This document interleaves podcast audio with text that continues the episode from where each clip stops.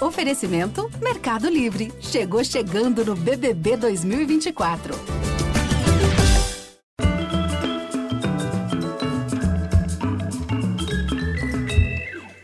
Boa noite, muito bem-vindos. Ela nasceu no Rio Grande do Sul. Seu trabalho como assistente social é reconhecido em todo o Brasil e além. Ele nasceu no Nordeste, numa favela de Fortaleza. Era do rap e lavava carros. Hoje é um dos ativistas mais respeitados no país.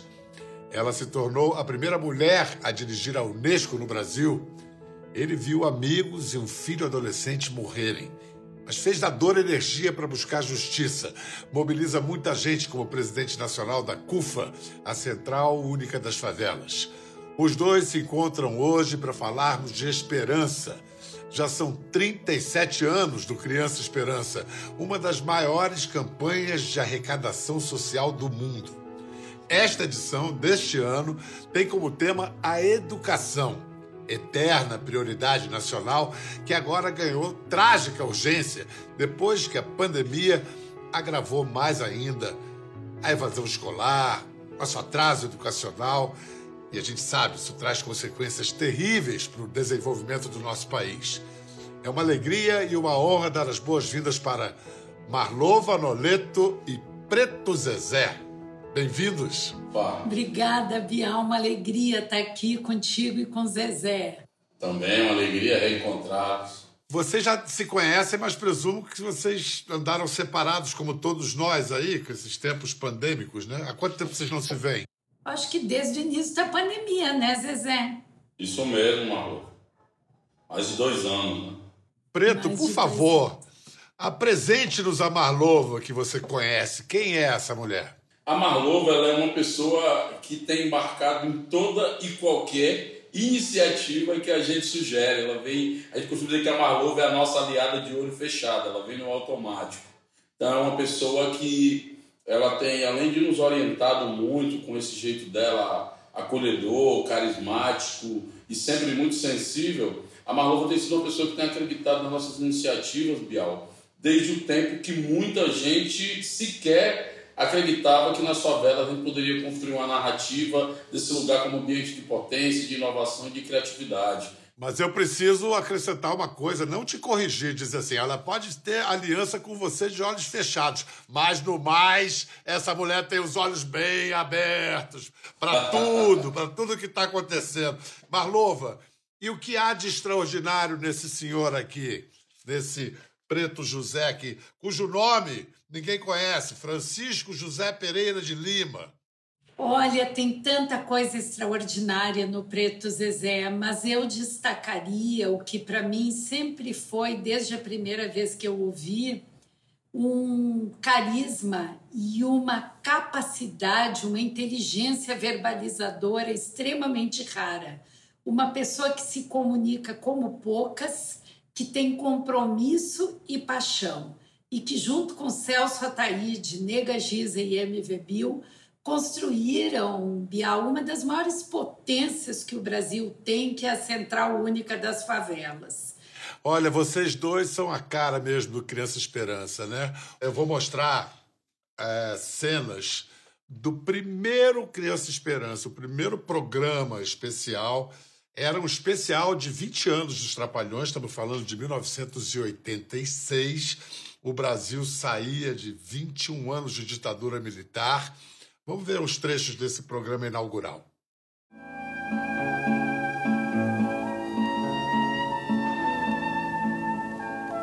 São cartas de crianças ao presidente da República, meu amigo presidente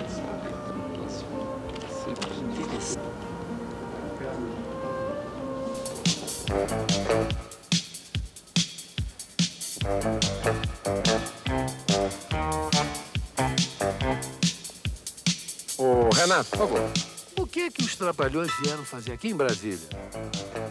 Decide, estou levando aqui uma mensagem do senhor presidente da República para ser lida na abertura da nossa campanha, tá? O título da carta é O Brasil Começa na Criança. Em 1959, o Brasil ajudou a redigir e votou os direitos universais da criança. Nós reconhecemos esses direitos e, desde o primeiro dia do nosso governo, estamos trabalhando para garanti-los a todas as crianças brasileiras. Nós estamos exatamente com cinco horas de programa.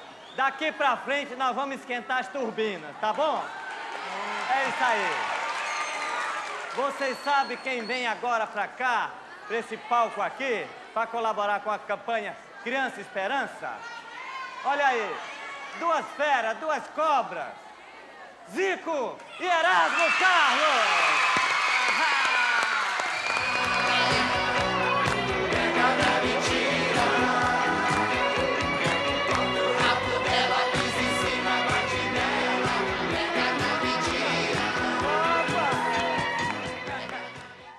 Nossa, era outro Brasil, era outro mundo. O que chama a atenção ali no início, né? Os trapalhões indo ao, ao presidente Sarney, né? A nova república, aquele tudo. É, era mais importante naquele momento a chancela do poder público para campanhas sociais do que é hoje? Eu acho que segue sendo importante, Bial. É, vamos lembrar que o Criança Esperança teve sua primeira edição em 1986 na vigência, portanto, do Código de Menores. Nós não tínhamos nem sequer Estatuto da Criança e do Adolescente e nem Constituição Federal de 1988, que é conhecida como a Constituição Cidadã. Os direitos da criança, do adolescente, da juventude, eles precisam sim ser reconhecidos, estarem inscritos na lei e nós precisamos que o poder público possa universalizar esses direitos.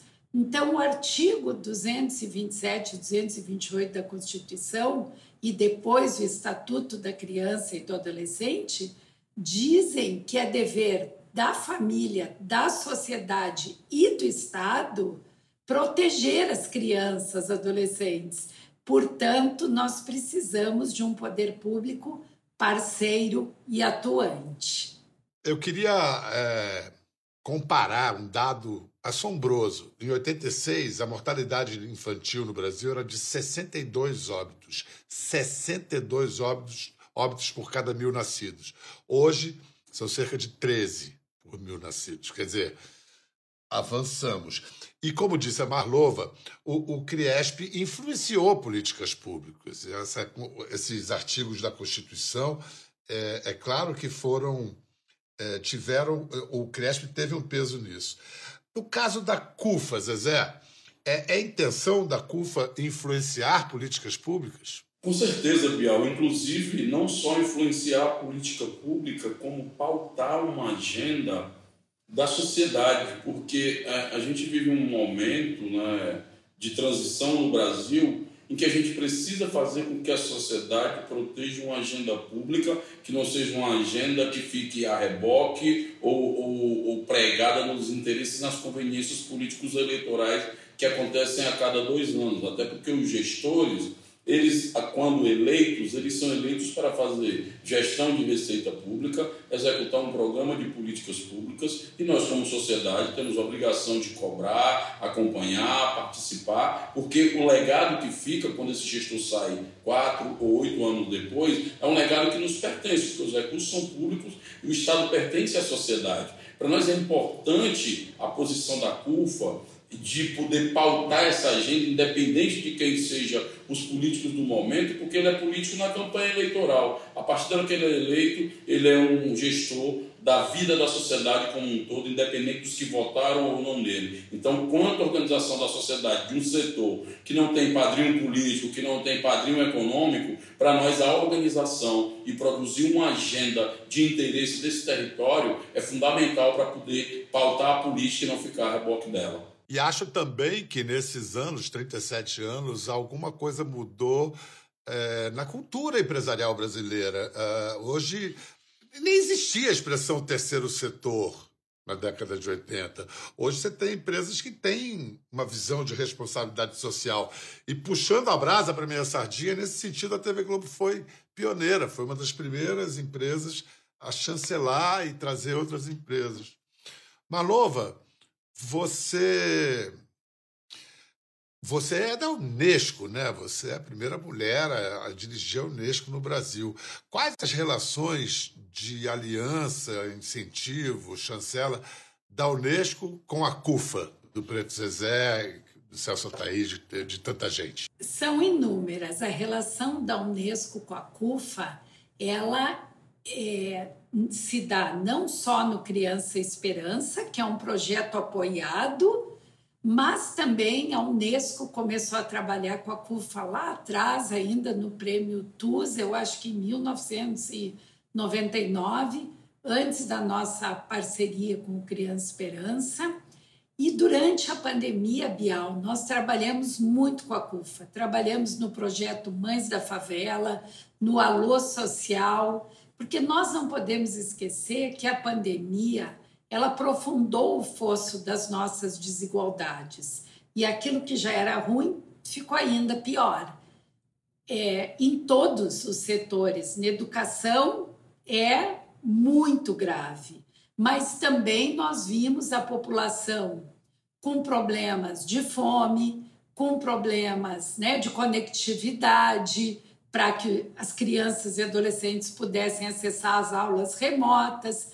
Então, com a CUFA, nós fizemos dois grandes projetos, que foi o Mães da Favela, que era o cartão alimentação, e também o Alô Social, que era um cartão de conectividade que a Unesco apoiou. E com o Criança Esperança, nós apoiamos a CUFA há muitos anos, sempre com excelentes resultados ajudando a estruturar e solidificar para que a CUFA seja cada vez mais forte e mais potente.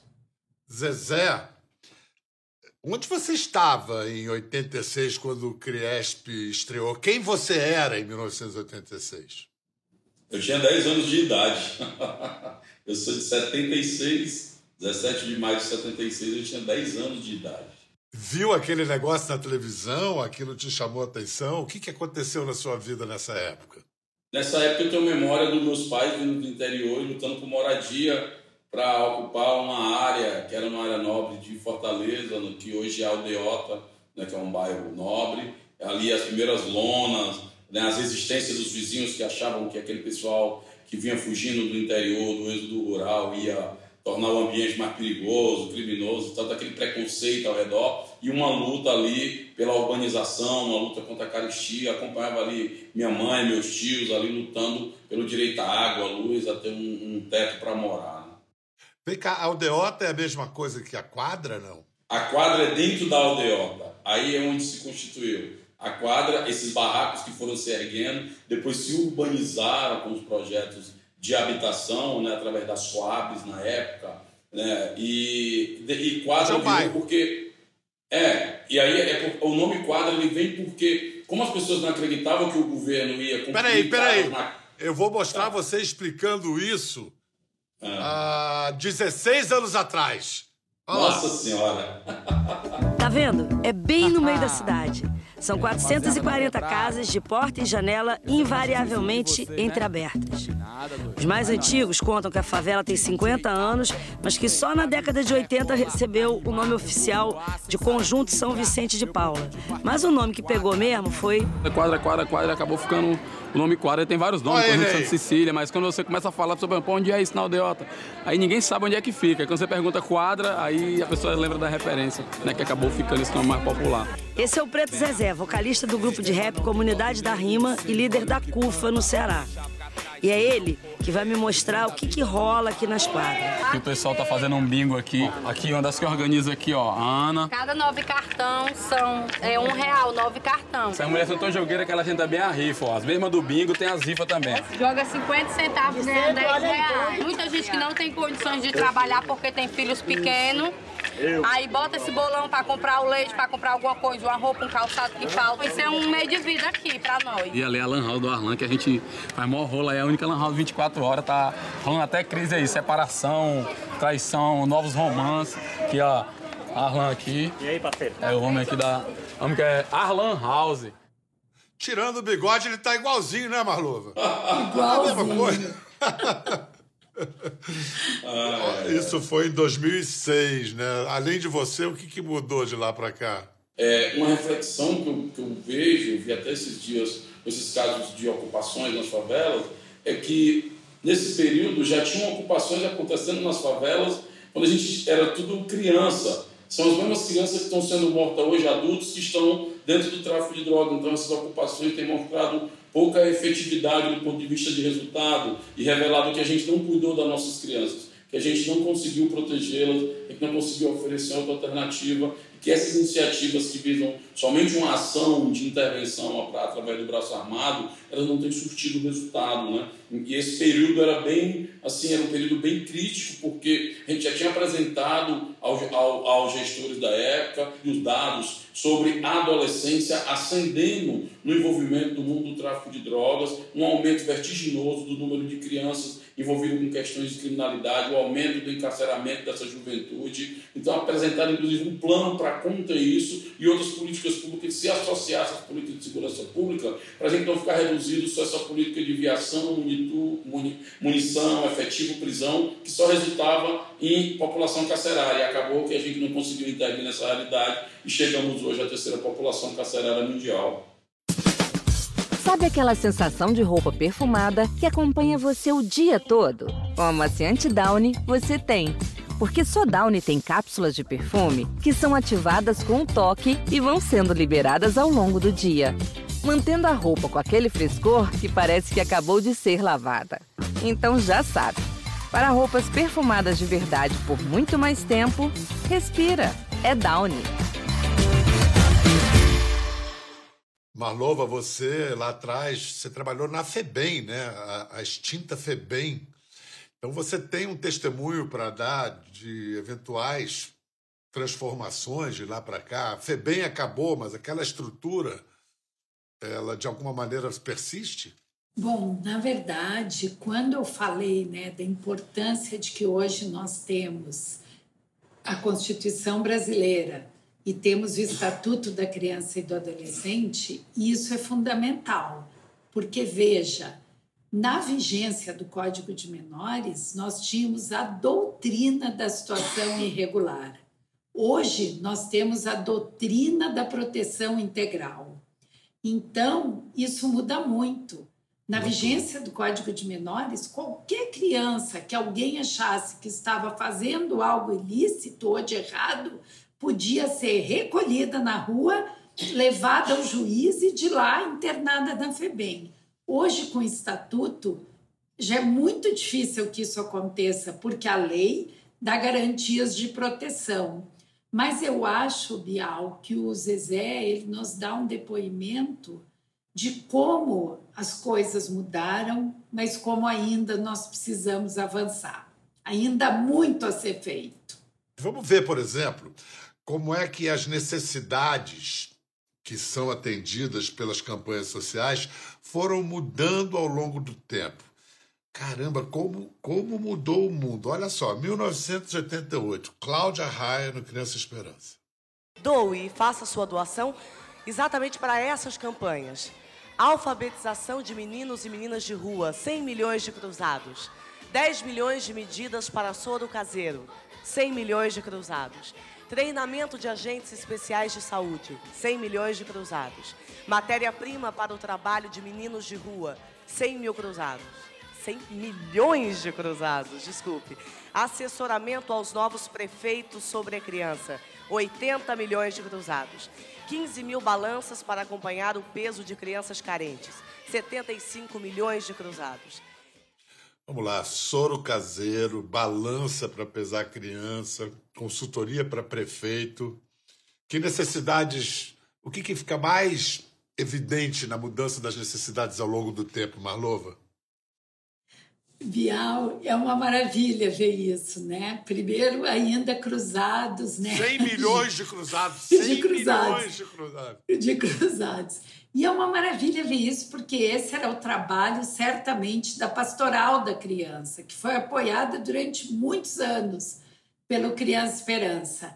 E nós, hoje, continuamos apoiando muitas organizações sociais que trabalham com a primeira infância mas como tu mesmo já apontaste aqui no programa, a mortalidade infantil no Brasil melhorou muito, então hoje já não é mais um problema, embora a desnutrição continue sendo, portanto, aquelas balanças ali seguem sendo importantes.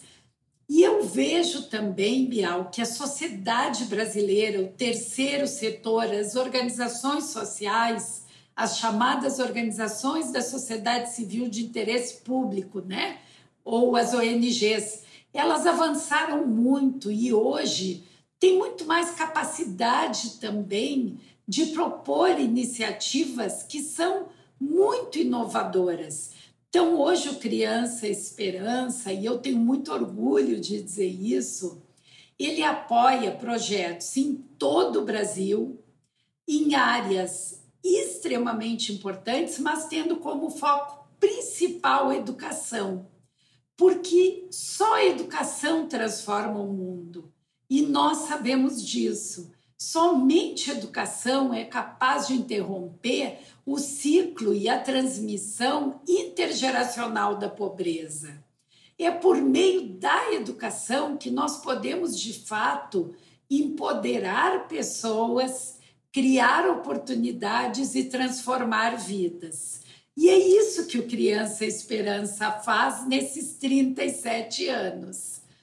Eu quero pegar um gancho, Bial, com uma coisa que tu disse que eu acho importantíssima. Tu falou de responsabilidade social, que hoje se traduz no conceito ESG, né? Boa governança, as questões sociais e a sustentabilidade. Quando a TV Globo começou com Criança e Esperança em 1986, Ninguém falava em responsabilidade social corporativa. E é maravilhoso que esse projeto, que é um projeto não mais da TV Globo, ele é da TV Globo com você, com a sociedade brasileira. São vocês que estão nos vendo, que doam generosamente para esse programa, que fazem dele a potência que ele é e que nos permitem chegar em todo o Brasil. Durante a pandemia, o Criança Esperança passou a aceitar apenas doações de corporativas, não de pessoas físicas. Esse ano, as pessoas físicas já podem de novo participar desse esforço. E Zezé, a a favela deu um show na pandemia, porque a solidariedade demonstrada e a organização dessa solidariedade foi exemplar para todo mundo. É, que lições aí você tira desse momento crítico que vocês enfrentaram com tanta habilidade? Bial, é, aquele cenário que a gente se encontrava, que as pessoas falavam para a gente, ah, é isolamento social, álcool em gel, e a gente via como que as pessoas iam ter álcool em gel, não tinha nem água regularmente. Depois você começa a ver como é que tem isolamento social, distanciamento, se você está amontoado numa, num barraco. É, serviços essenciais, né? A favela não teve direito a ficar em casa, porque o cara que limpava a rua, a menina estoquista do supermercado, a pessoa da farmácia, a pessoa que entregava o aplicativo, as pessoas nunca sequer saíram das ruas. Inclusive, quando a vacina veio, elas, elas eram essenciais para trabalhar, mas não prioritárias para vacinar. E aí, quando a gente começou o processo de, dessa campanha emergencial, que registra que é a primeira vez na nossa existência que a gente puxa uma campanha de pedir comida, dinheiro, que não tinha como a gente ficar olhando nossos pais morrerem a míngua ali, a gente virou, na verdade, uma grande interface entre grandes empresas, daí mais de 150 grandes empresas, talvez não existe uma empresa em, em todos os ramos que não tenha se relacionado com a CUFA, e milhões de pessoas que muitas vezes o Estado sequer enxergava ou alcançava nesses territórios. E aí é uma, a grande surpresa para nós, que a gente já acompanhava, mas a gente até fez pesquisa com isso, a Marlô participou de painéis, onde a gente discutiu sobre isso, que é o protagonismo das mulheres. Quando a gente lançou o Mães da Favela, era olhando para esse território, vendo que a, a mulher da favela, naquele naufrágio generalizado, ela não tinha boia, ela não tinha barco, ela não tinha nada para se segurar. E aí lançamos esse programa estratégico para apoiar essas mães. Quando o dinheiro chegava nelas, essa mulher, ela mantinha o dinheiro dentro da favela, ela fazia a proteção social que a Marlova falou como assistente de proteger as crianças, os idosos, que muitas vezes estavam em casa acamados, essa mulher que não podia sair, quando ela recebia o chip do Alô Social, que tinha um pacote de, de rede social grátis, ligação para todo o lugar durante seis meses a partir do Alô Social. Ela tanto deixava os meninos ali estudando no remoto ou brincando no videogame, mas também ela fazia negócios através da internet, que hoje já chegam a 38% dentro das favelas, negócios feitos através da internet. Então, aí tem um outro elemento, Bial, que as mulheres que eram atendidas pelo programa, elas passaram não só a serem atendidas, mas a serem lideranças do próprio processo. E aí são milhares espalhadas pelo Brasil, isso ampliou, fazendo a gente chegar em mais de 5 mil favelas, mobilizamos aí mais de 878 milhões de reais e podemos ajudar durante esse período difícil algo em torno de 15 milhões de pessoas. Olha, não é só o que o preto conta, não, é o jeito que ele conta, né? Esse cara comunica bem. Por falar em comunicação, o Criança Esperança também é um case, como se diz hoje, um caso de televisão. Porque as pessoas decidirem é, tirar, botar a mão no bolso, é que nem a, dizem que o voto também não é muito com a cabeça, não, é com a emoção. Doação também tem que ter alguma coisa que mexe com você. E eu acho que esse momento aqui é um exemplo de como uma imagem pode causar uma mobilização nacional e todo mundo passar a doar com muito gosto e animação. Vamos ver. Renato Aragão.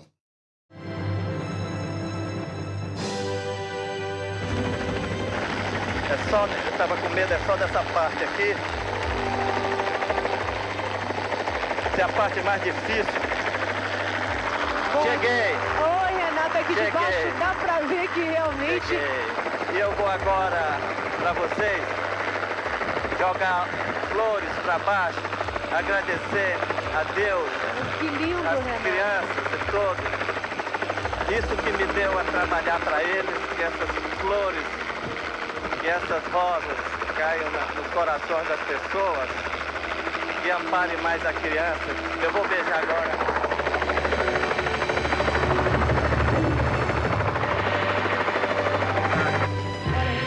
essa é uma das imagens mais bonitas que eu já vi em toda a minha vida. Gente, é inesquecível, né?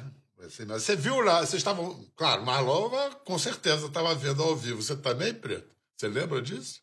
Eu só vi o povo falar que um cearense igual a mim subiu até o Cristo Redentor, enfrentou essa altura medonha e foi lá e beijou a mão do Cristo. Então acho que teve um simbolismo é. muito grande, fora a coragem de Renato Aragão. Só um cearense mesmo, tem toda a razão. Escuta, gente, é, a gente vai fazer um rápido intervalo, mas antes eu vou mostrar o, a música final do primeiro Criança Esperança. E vocês vão ver, a gente aproveita e faz uma homenagem a todos aqueles que participaram, que aparecem nessas imagens e, e já se foram. Quero ver quem vocês reconhecem. E depois a gente volta. Recebi,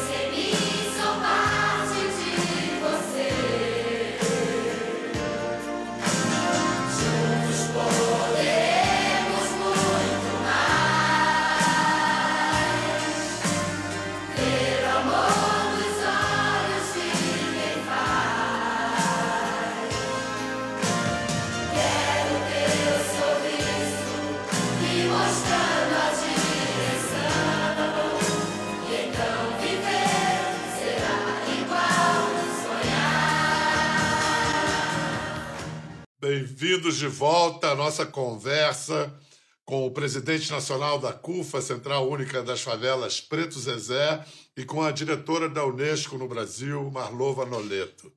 Quem vocês reconheceram naquela música final do Criesp 86?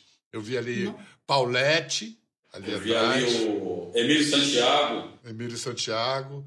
O capitão do Tri, Carlos Alberto Torres, eu vi ali também. Alberto Torres, Roberto Carlos.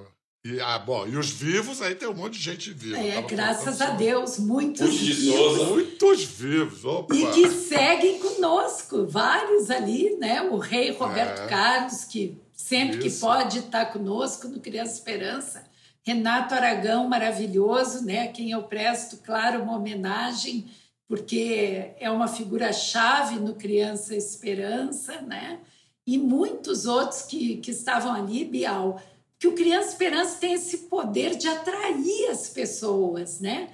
Todo mundo quer generosamente participar, doar seu trabalho, está conosco no show. Então, isso é, é muito bonito e é comovente, né? Porque é uma corrente de solidariedade e esperança em movimento a cada ano. Zezé Marlova, a principal, acho que promessa, digamos promessa, mas o compromisso das Nações Unidas para a agenda de 2030 é Leave no one behind, quer dizer, não deixar ninguém para trás. O que que isso deveria representar na prática? Bom, na prática vai, Marlova. Vou pedir licença, Zé. É, eu, eu sempre digo, Bial, que eu adoro que o moto da ONU seja esse: não deixar ninguém para trás. E isso nos conduz a uma pergunta, né?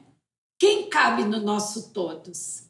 Quando nós dizemos não deixar ninguém para trás, nós estamos dizendo todos precisam estar incluídos.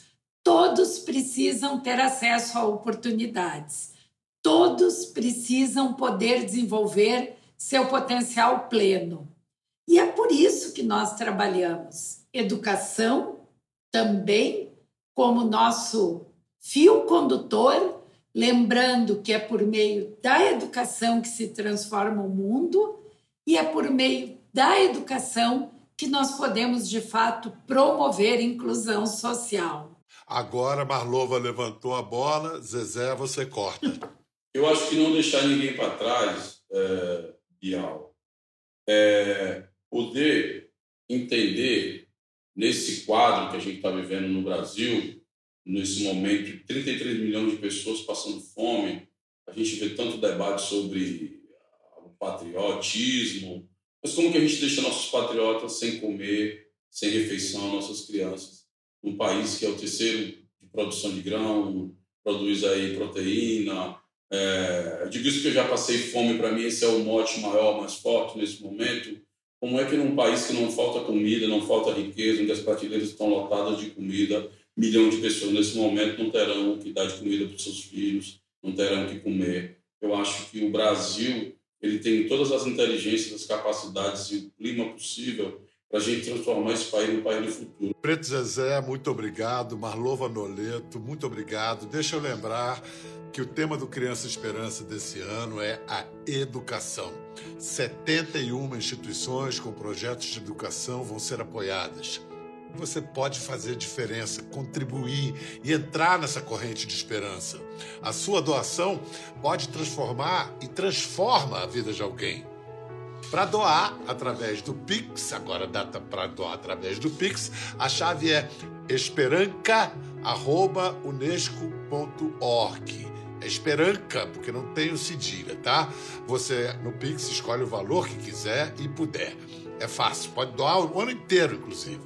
Tem também as tradicionais doações por telefone, que você conhece bem. É só ligar para doar R$ 7,00, 0500 2022 007, para doar R$ 20,00, 0500 2022 020, para doar 40 reais, 0500 2022 040. E no site do Criança Esperança você pode doar qualquer valor a partir de um real. Você também pode apontar o seu celular aqui para o QR Code em nossa tela. E aí vai, seu caminho vai ser facilitado para você doar e participar.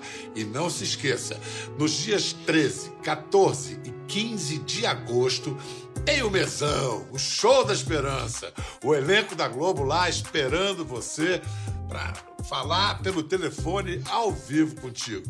No dia 15, depois de Pantanal, aí vai ao ar o Show da Esperança. Criança Esperança 2022, educação é a nossa esperança. Mais uma vez, obrigado Marlova, obrigado Zezé e obrigado a você em casa. Criança Esperança, sempre. Quer ver mais? Entre no Globoplay.